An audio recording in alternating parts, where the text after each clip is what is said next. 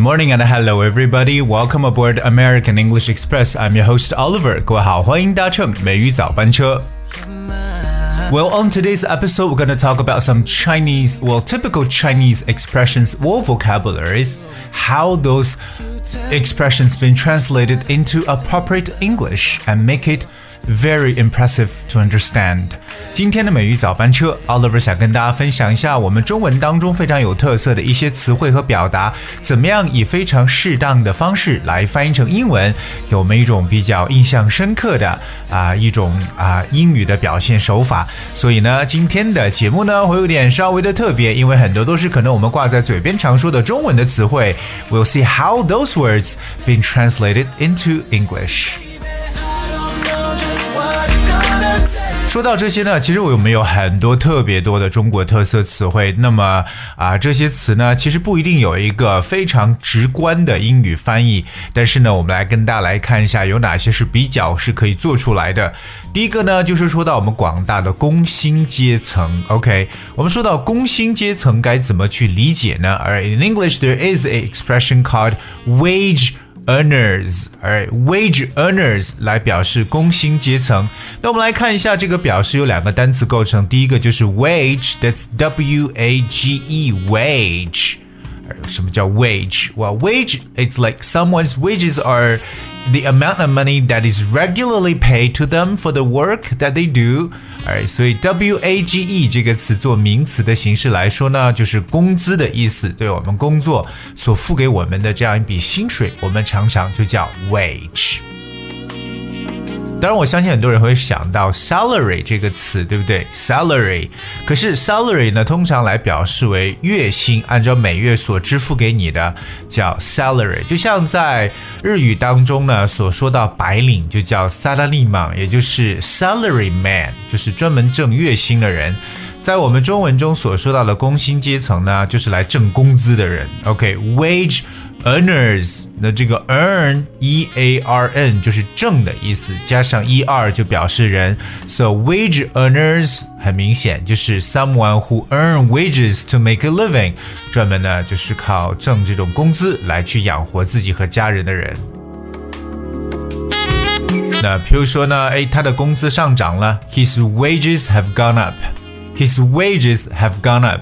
所以说到工资，不要老想到 salary 月薪这个词，可以使用一下 wage，反而更加正式。所以各位记住了吗？对于工薪阶层的说法就叫 wage earners。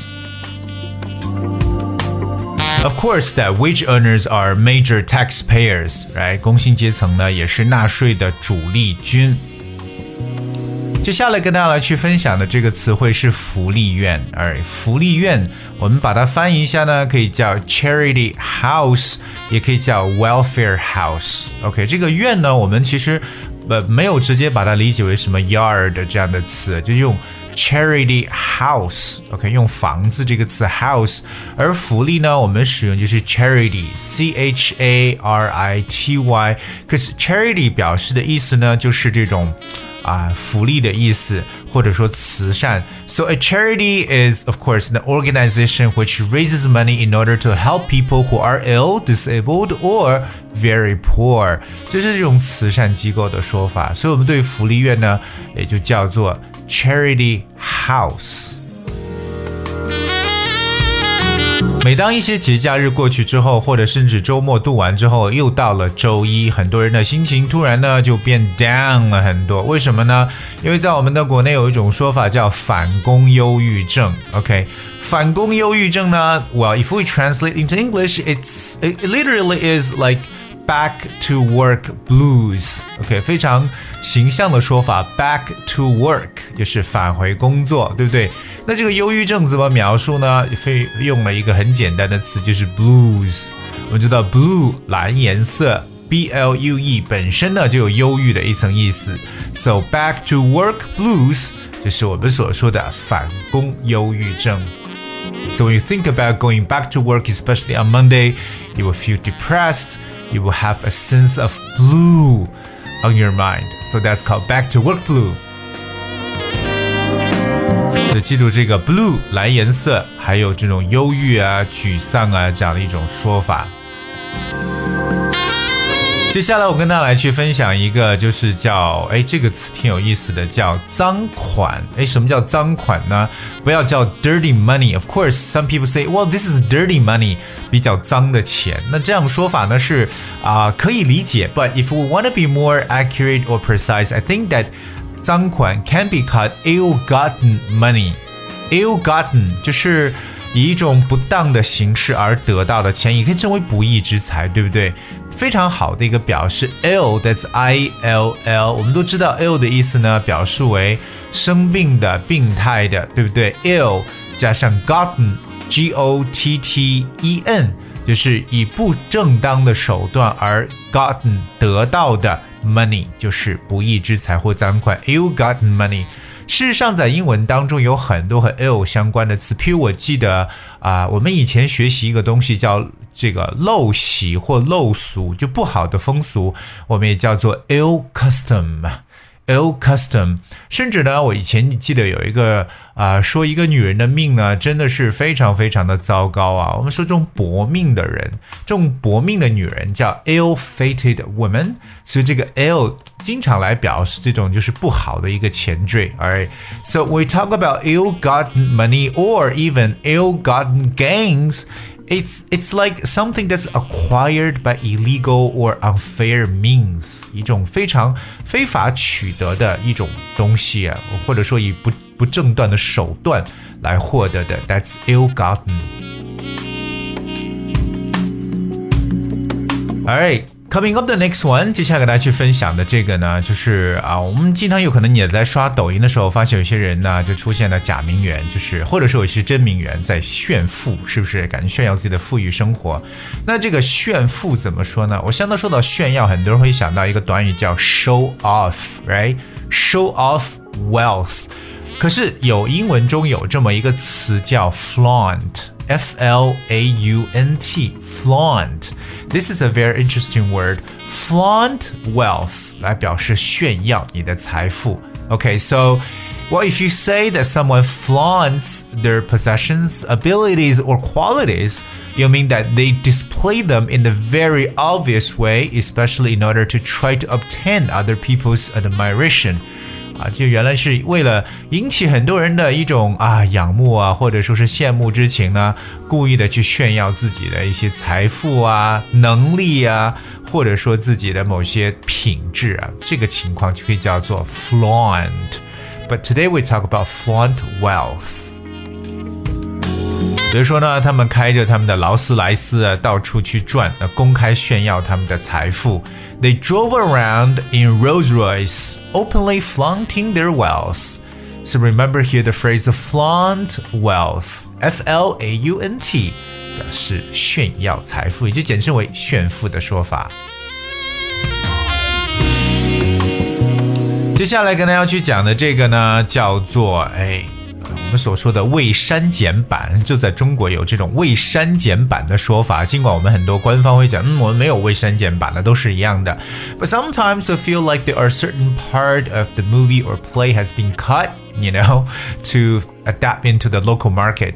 Uh, we talk about this one, uh, 未删减版 in English is called uncut version. Alright，那我们知道 cut 就是剪掉，c u t，那前面如果加上 u n 的反义前缀。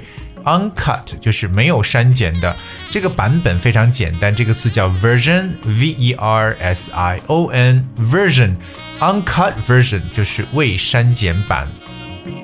So in the uncut book, you can go like uncut play or movie has been well has not had parts removed，就是未剪辑的。That is uncut version. Alright，接下来我们来看一个是网红的说法。网红其实有很多种表示手法，一种可以叫 online sensation，一种网络轰动人物，online sensation。Sensation that's S E N S A T I O N, or sometimes we say online influencers or internet celebrity. I think those expressions are similar to express. So, like if we're talking about a person, event, or situation is a sensation, it causes great excitement or interest. 所以记住，这个能够引起人轰动的人或者事情呢，我们常常说 sensation，s e n s a t i o n。所以说，一个网络红人就可以说 internet sensation or online sensation or online influencers。 So today we basically talk about some very typical expressions or vocabulary that that are you know spoken in Chinese. However, we're gonna find out some of their translations in English and uh, see if that is you know could vividly express its meaning or connotation. 今天所讲的这些啊，就是啊，我们中文中 可能在口头表达的一些我们比较有自己特色的一些说法的词汇，那用英文呢进行了翻译，这样子呢让大家有一个比较更加清楚的了解。Okay, alright, I guess we have for today's show. 今天节目就到这里，最后送上一首歌曲，Hurry Up. Hope you guys enjoy and have a nice day. I'll see you tomorrow. So not good for my health, which are the more reasons why you should be right here, baby. Right now, baby. Hurry up and give your loving to me.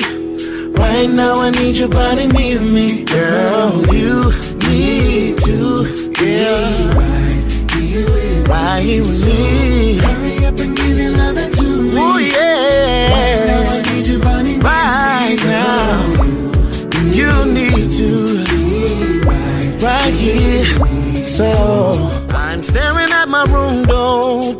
Twiddling my toes, huffing and popping cause I'm bored. Said it's been about an hour, think I'll take a shower, then fall asleep playing game boy. I'm sick of looking at the ceiling, girl, I need a healing. Calling on you, cause you know what to do.